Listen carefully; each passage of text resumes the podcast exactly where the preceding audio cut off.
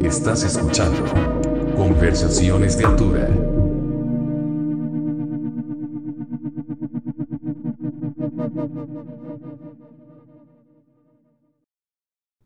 Okay, thanks for listening to another edition of the podcast Conversaciones de Altura. In this edition, it's really special. Uh, our next guest, I, I want to introduce you to Matt. Thanks for doing the show. Hi. Yeah, you're very welcome. Thank you for having me.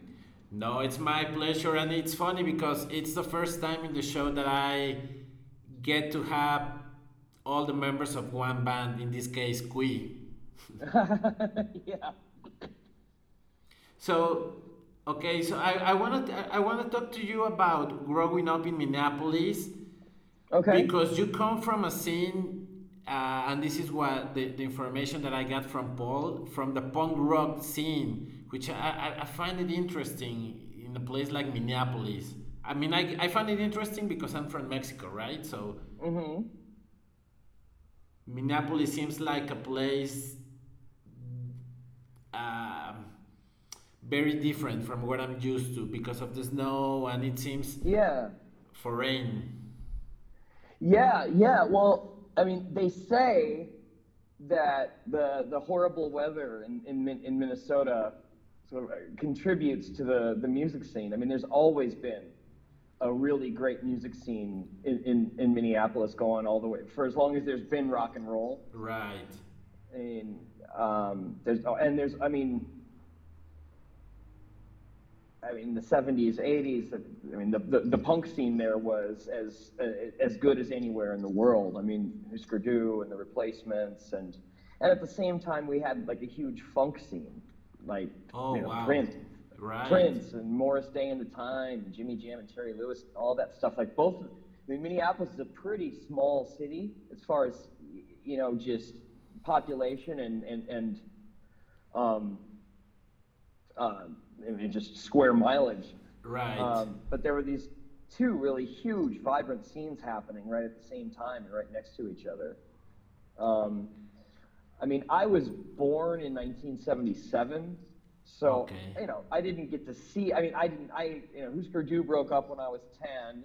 oh. Um, I think the Replacements broke up when I was 13 or 14, so I never got to see either of those. But okay. like, but at that know, I- time, were you attending shows at that time when you were like 13? I started I started really going to shows when I was about 14. Oh, okay, cool. Yeah, that's very young that was- too. Yeah. Um. So I- and I, I I did get to see a whole bunch of stuff that was you know of, of that was happening while I was a kid. You know, I mean, uh, both locally and and nationally. I mean, Right. you know, I got I probably saw the cows play. I mean, at least Oh, 15 wow. times. Yeah, Um, right. You grew up when uh, when when the amphetamine records boom exploded. Yeah. That's I was I, I got to see that and like um, I'm trying to think of other like spec- I mean like there was just there was so many cool like noise bands um, coming through that never really that never really blew up internationally. I mean you know bands like I mean bands like the Cows or like Guzzard and Hammerhead and all Oh, of those Hammerhead. Yeah, I know that. I know Hammerhead. I, I've I know of them because of our mutual friend Dan Beeman. Oh, sure, yeah. Dan, oh, well, Danny and I, I mean, I've known Dan since I was 12 years old. Oh shit! Yeah, I mean, we went to the same middle school, Wow. and he's a he was a year older than me. And then when I was 19, when I was 19, 20 years old, Danny and I played in a band together for a, for a minute. oh, I didn't know that. That's that's that's cool.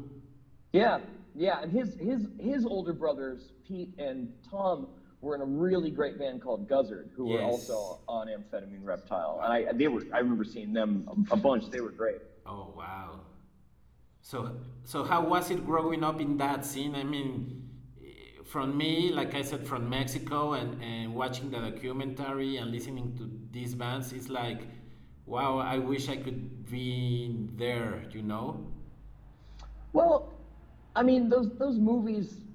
I mean all of those like rock documentaries. I think from from about any any subject tend to romanticize things. Oh, okay. And and in a sense, it was. I mean, I'm really. I feel very fortunate to have grown up with, with that with that happening right in my backyard and getting getting to see and participate in some of that. Right. But it's but you know it's you know like. I mean, I moved away from Minneapolis when I was 21, and I haven't regretted it for a day. Um, I mean, Minneapolis is small. Right. It's cold. Very cold. Yeah. I mean, it really can't it can't be overstated. I mean, the winters there are so miserable, and I really hated that growing up. Oh, I bet, man. You know, where you know half of the year it's so cold outside you'll die if you don't go inside. Like uh, that sucks. and like, you know what I mean? Like, Yeah, I no, I- LA. I know what I you flew, mean. I flew out when I was 21. I flew out of a out of a blizzard in February. Moved to LA, and I've been here ever since. You oh, know? wow. So you, you haven't gone back? Nah. I mean, you know, I have been through on tour. Right. And you know, the first like that was the other thing is like I ha- I don't have any family there anymore. My brothers, my brother and sister both moved to Los Angeles, and my parents moved to another state. Oh, okay. So I, I don't have I I the only time only reason I've had to go back to Minneapolis is like to play a show or to like go to a funeral, you know. Oh, wow. And I, I mean this this year it's it's this year marks 20 years that I've been in, in California. oh my God, yeah, and LA especially. It's it's LA. I love LA because it's like Mexico City but with money. that makes sense. yeah, I guess some I guess somebody has some money. I sure don't. Um, but you know what I mean? I mean, with money Yeah. and with the in- infrastructure to, in Yeah. a way, sustain millions of people, right? But it's still Yeah. crazy there. I love. I mean, I've traveled. I've gotten to travel all over the world Yes. a lot. You know, I've been to every major city in the U.S., Canada, Europe, the U.K. I mean, you know, it's been we've, we've been as far east as like Romania Oh wow. and Sicily and and like we played last year in New Zealand and stuff. Like so I've been to all of these incredible Wow. places and and every other little remote shithole in between. And like I haven't. I mean, and I love to travel, and and I mean that, that I've gotten to do that is really like one of the great blessings of my life. Of but course, I, man. I still, in, in all of my travels, have I I still haven't been anywhere that I would rather live than right here in LA. Wow, interesting. I love I love it here. Yeah, of course. I mean, you've been there 20 years and, and you don't regret it, and now you you have your family there, right? Uh, I don't have a family. I mean, of my own, like a wife and kids. No, no, no, no. But like like your your Oh, yeah. siblings rather. Yeah, my brother and sister are here. Yeah, Um, I mean, yeah. I mean, I've lived my entire adult life here. I'm, you know, I'm 42. I moved here when I was 21. Right. And in what way, I'm thinking this as I'm speaking, in what ways did moving to LA change the way you create music? Well, you know, one of the things that I really came to dislike about Minneapolis is that it's very small. Everybody knows everybody else's business. And, Mm, you know, like I'd played in bands and stuff there. And I don't know, like, you can't be anonymous in Minneapolis. really? You know, like everybody has already fucked your girlfriend. Um, you, you know what I mean? People are still upset about shit that happened in high school. Right. Yeah. And yeah, like yeah. coming out here where I didn't know anyone, I didn't have any history with anyone, and it was just me and Paul. Let's just I mean it was sort of like like you know like operating in this total vacuum, you know? Cuz I mean there you know there's always been a cool underground scene in LA, but we weren't plugged into it. We didn't really know anyone, and so we had to sort of discover a lot of stuff. And there really wasn't much of an audience for what we were doing at the time. I mean, the the whole reason that we ended up just being a duo was that we couldn't find anybody who wanted to play with us. Really? like nobody. No, I mean nobody was into what we were doing. I mean, there was one guy who couldn't play to save his life, and then there was another guy who was in like six different bands and wanted to get paid, and we were just like, fuck it, like. you know? Oh wow, that's cool. Yeah, I didn't ask Paul that because I'm like, well, I don't know, i but it's really cool that you mentioned. Now I know why you are a, a duo. Um, yeah, and well, I mean, one thing that um, that I well, I mean, as far as in, in like broad strokes, there there has always been like a real element to the LA scene that's very dress up, costumey, poser shit. Mm, I mean, and I'm sure that's true everywhere, but I think because it's LA and show business and all of that, people who are into that really lay it on thick. right. and- yeah, I think I know what you mean. and that was that's like really contrary to like what I grew up with. I mean, people in, in Minnesota in the punk scene are, you know, it's a very working class utilitarian kind of a thing. totally. You know, like, you know, nobody's wearing bondage pants and and you know like like Yeah, no, I, I know what you mean. dress, dressing up like Guns N' Roses or something. You know. Yeah, no, that So- shit doesn't happen in Minneapolis. No. And so when we were first sort of coming around, seeing a lot of a lot of that stuff around here, or like bands with just a real obvious um, affectation. Right. Um, that's just I've, I've just never gelled with that at all, and so that sort of inspired us to be less like that.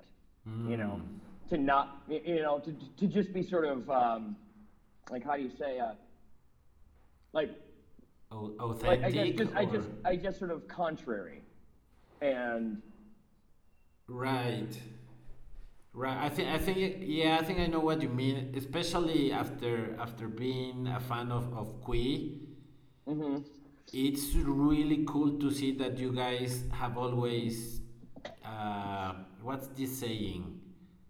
Like at your own beat that you have walked at, so march to the mar- march to your own beat. Yeah. That you have done things the way you always wanted, right?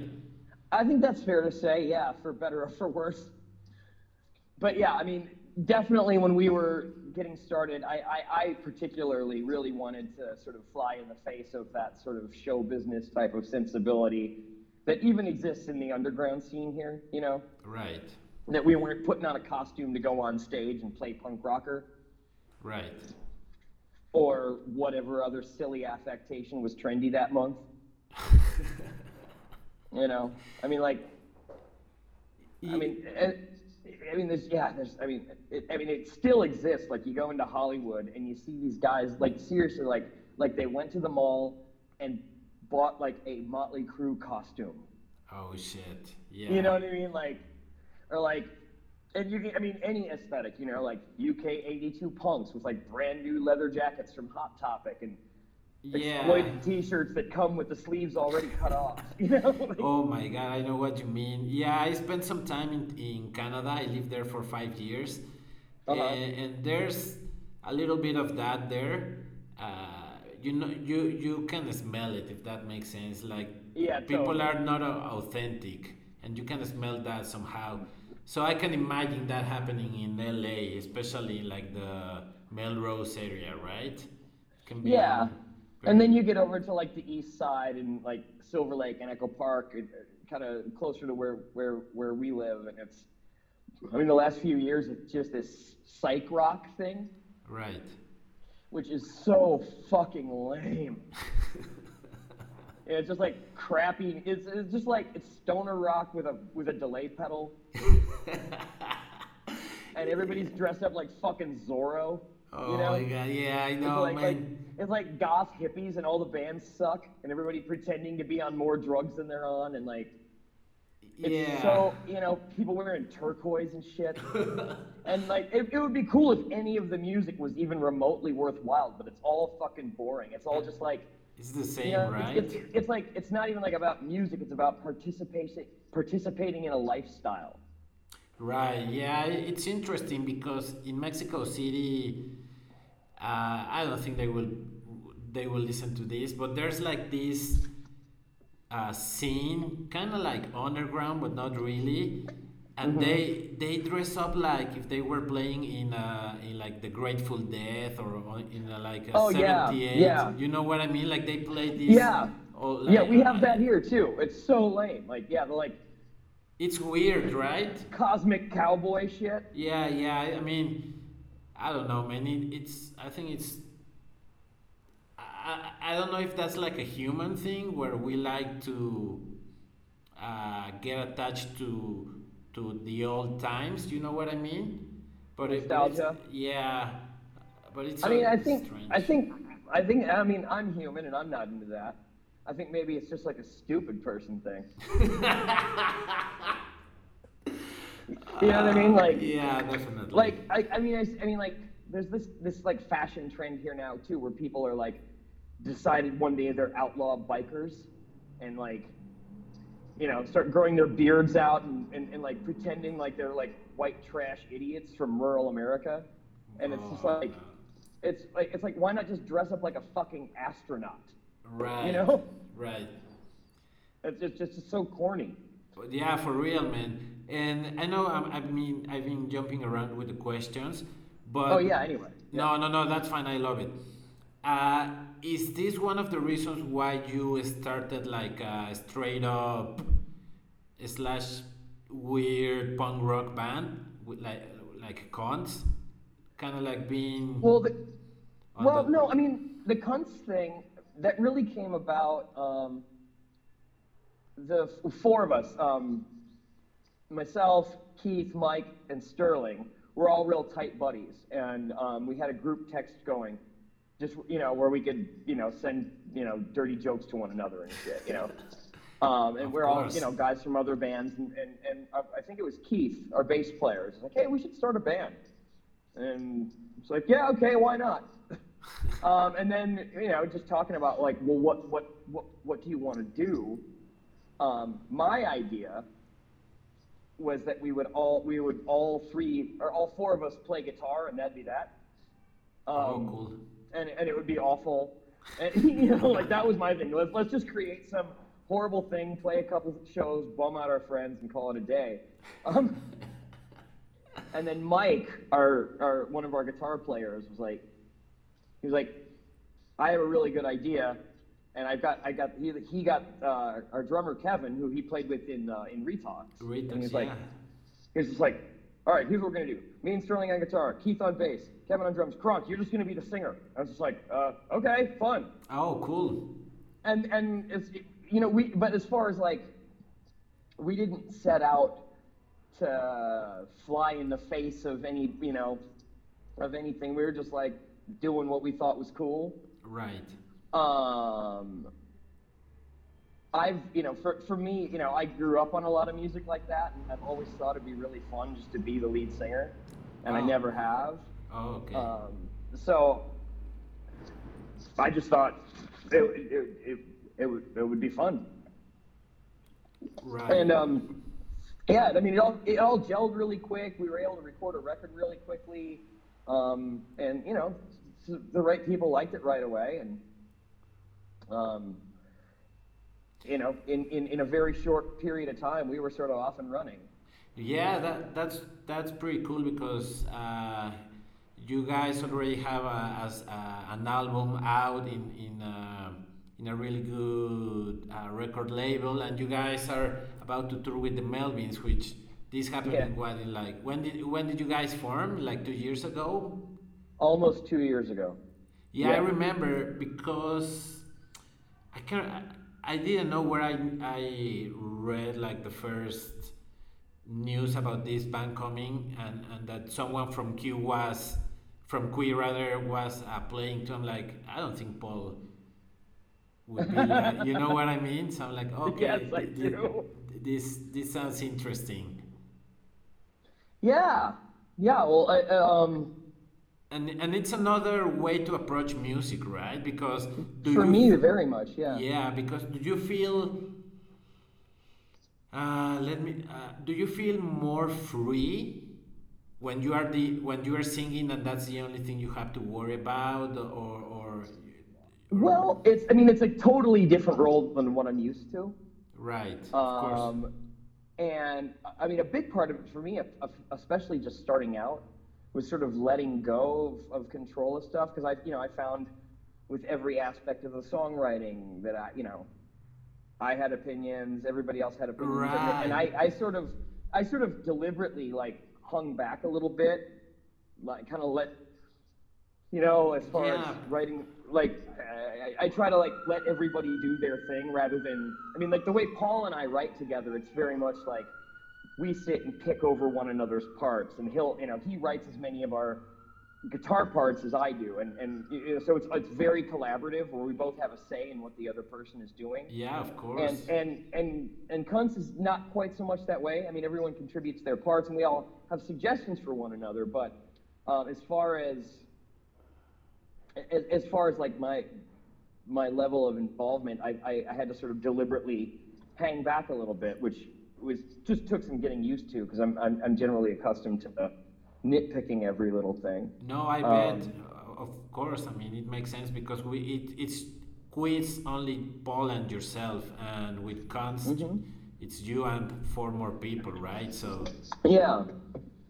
Yeah. So it's, a- I mean, it's it's uh, it, that is a real different experience. Um, as as far as like what I contribute to it, Right. it's been fun. I mean, it's it's fun for me being able to just sing without having to worry about playing the guitar.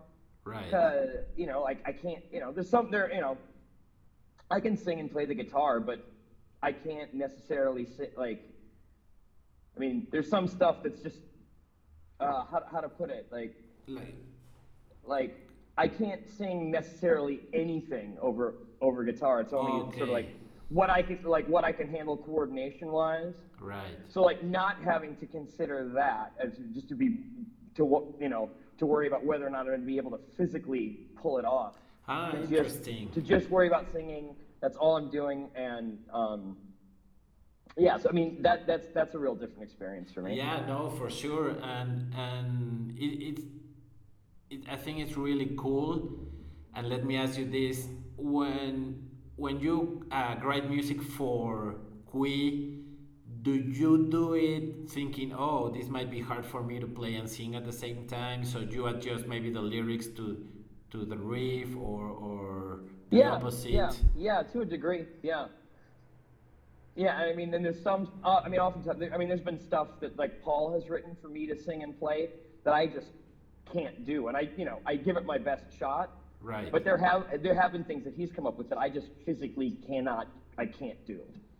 Like, like the the, the rhythm of what I'm singing is too different from the rhythm of what I'm playing, and I can't do them both at the same time. yeah, I mean, it must be hard. so yeah, I, I in that way vocally I'm a lot more freed up to to to do whatever I want because I don't have to accommodate my guitar playing. Right. Yeah, you can be more free, right? I mean, hmm you can jump around and do all that stuff that with quiz it's different. I, I haven't seen Quiz live. I hope you guys come to Mexico soon. Yeah, I think we're going to try to do that next year. We've been talking about it for a while, and um, we have some friends who've gone down and played in Mexico City and had a real good time. We've been talking about uh, getting hooked up with their people there. Yeah, for sure. We will try to make it happen. I think I, I, I think I know what bands you would like to play with here in the city. Great. Yeah, it's um, it's really interesting because the punk rock scene in Mexico, for some reason, it, it had like its moment, but then it it kind of like came down again. I don't know if it's because, and, and I would like to ask you this: is is like this the underground scene in, in LA cooperative, like the people coopera, uh, cooperate? You know what I mean? Yeah, yes. I mean, there's always that aspect of it. Um, and it, I mean, like the real, like, cool underground scene here. Um, yeah, people are friends. People are helpful of one another. You know, rather supportive of one another and helpful. I mean, you know, and in any music scene or any, I mean, shit, any group of people doing anything, there's going to be cool people and there's going to be assholes. Right. Um, but I have found by and large that, I mean, uh, you know, this is over, I mean, going on 20 years of, of, of being a part of, of the scene here that um, generally people are really nice and really helpful and, and celebrate one another's successes. And I mean, that's, that's at least been my experience. Right, for, for sure, man, and and that's especially coming from a s- uh, from a city like LA, where I can imagine there's a, a people compete a lot, like to get I don't know movie roles or, or some shit like that, you know, or like a music contract or Right. Yeah. I mean, there's not really so much of that in, in our world. right, you know, I mean, I mean, a band like ours is never going to get some big record contract and be on MTV or whatever. That's, I mean, that was never the goal. I mean, like, that's never been an option or anything that we've been fighting for. No. Or, or, or like, or rather, that is to say, that's never been anything that like we've needed to compete with anyone for. you know, Uh, like, yeah, I, I, I think I know what you mean. you know, it's like, I, I like, like, uh, oh, somebody was talking about, somebody I was talking to, just talk, like complaining about how, how lame it is that like kids are so into EDM and rave culture and stuff. That like, Yeah. and it was like as though like you know it's like, like, and that is to say like if they weren't into that they'd all be listening to Qui. Not likely, you know, like. It's not like it's not like any any popular music is like taking away from our From yeah, audience, no, for sure. Like, Right. But I mean, you you can still tour, right? Um, theoretically, I mean, we haven't been touring in the U.S. very much at all in the last several years because it sucks. Um, I mean, we have. I'm sure we will again. We tour Europe about once a year, Right. um, and that you know, we've had our ups and downs with that. that but overall, that's been good. Right. Um, but that you know, I mean, the kind of music that we play, there's not necessarily like a, a, a new younger generation of fans. You know. Right. And let me ask you this: you you toured Europe more than you have toured the U.S. Why do you believe people in Europe dig more your music? Well, it, I mean, some of it is is is that more people like us, but a lot of it is just logistics. You know, um, in the U.S., like on the West Coast, for instance, Hmm. um, there used to be like 15 years ago. Yes. You know, there was San Diego, there was L.A., San San Francisco, you know, Portland, Seattle. But then in between there, there was all of these smaller cities where you could play. You know, so you could Yeah. you know, you could play one night in LA and, yeah. and then play in and then play in Long Beach and then play in LA or right or San Diego, Long Beach, LA, and then go to Santa Barbara or go inland. Uh, you know, there's cities in between LA and San Francisco, and you could go to Humboldt County and Eugene, Oregon, and Olympia, Washington, and Tacoma, and all these other places where now, like the kids who were were, were into those scenes there and making and making the shows happen aren't there. So now, if we want to tour in the U.S. or like just tour on the West Coast, Right. There's maybe five, maybe six cities that we can play, um, and longer drives, smaller audiences, and gas costs twice what it did.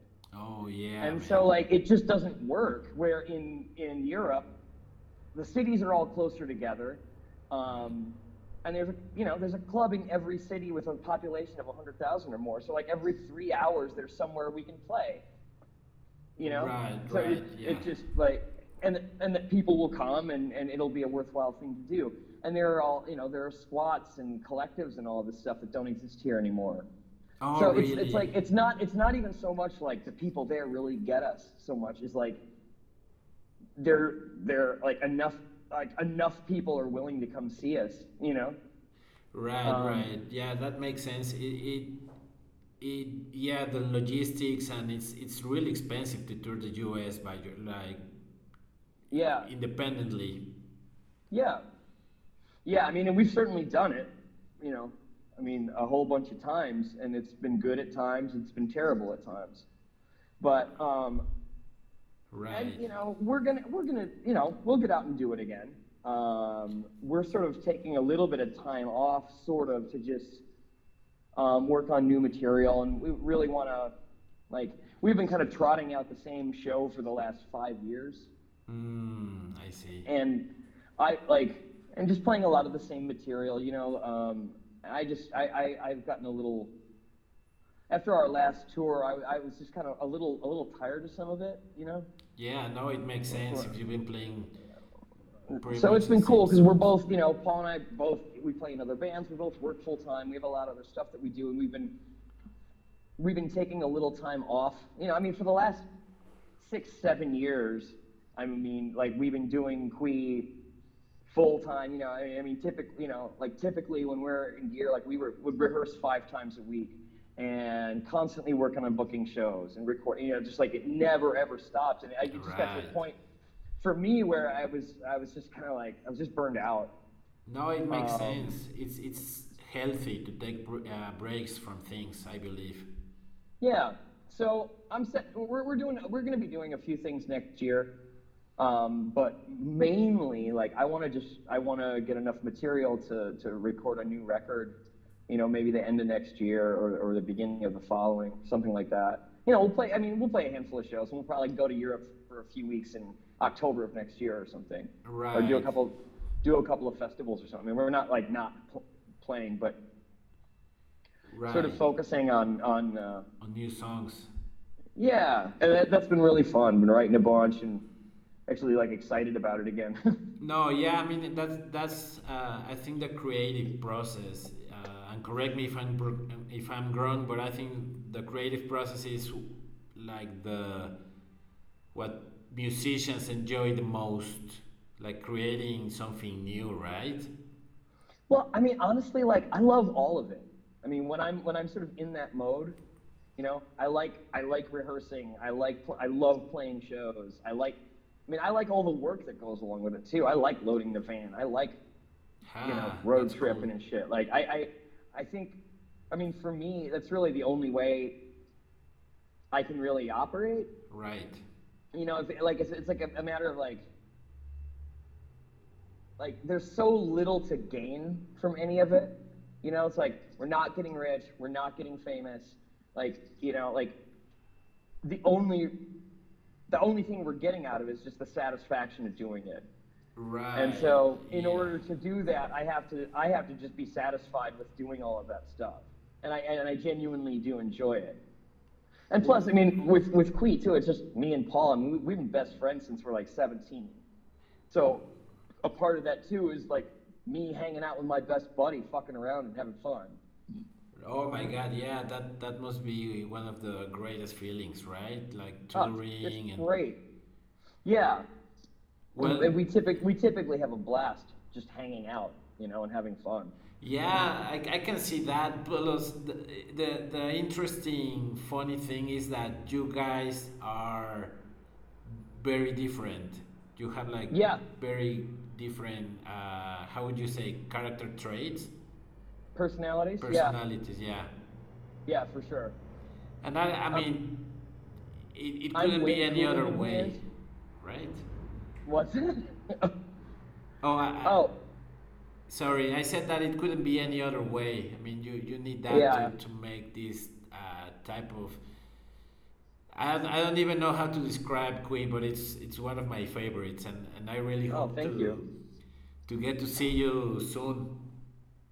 yeah. Well, I, I, I, I, I guarantee you it'll happen at some point. And Cunts, are you planning to tour with Cunts?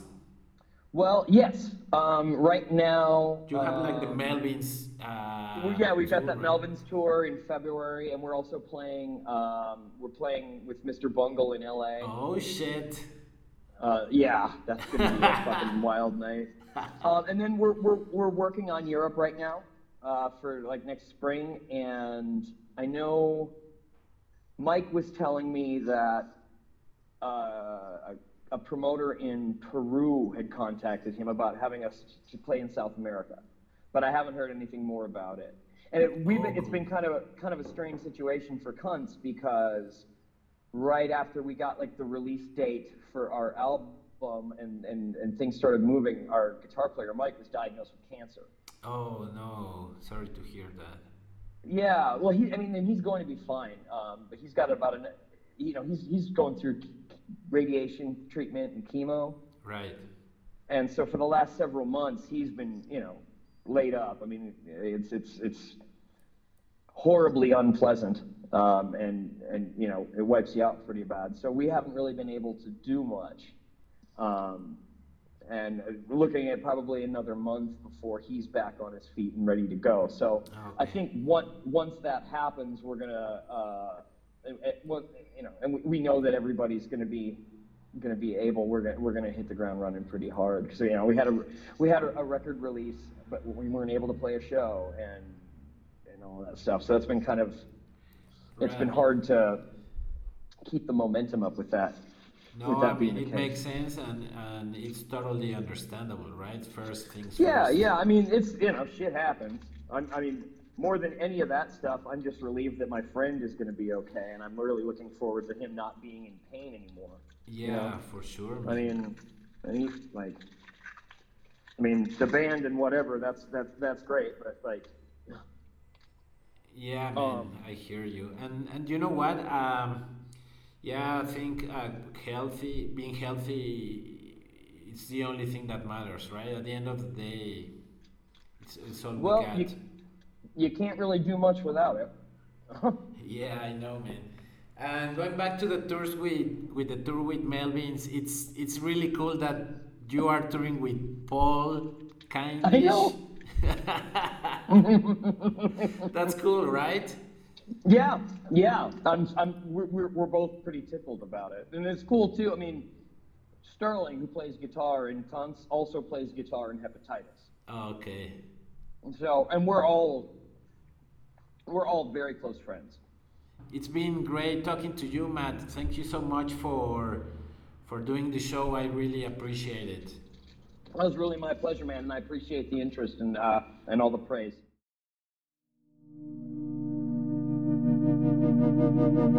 Acabas de escuchar Conversaciones de Altura.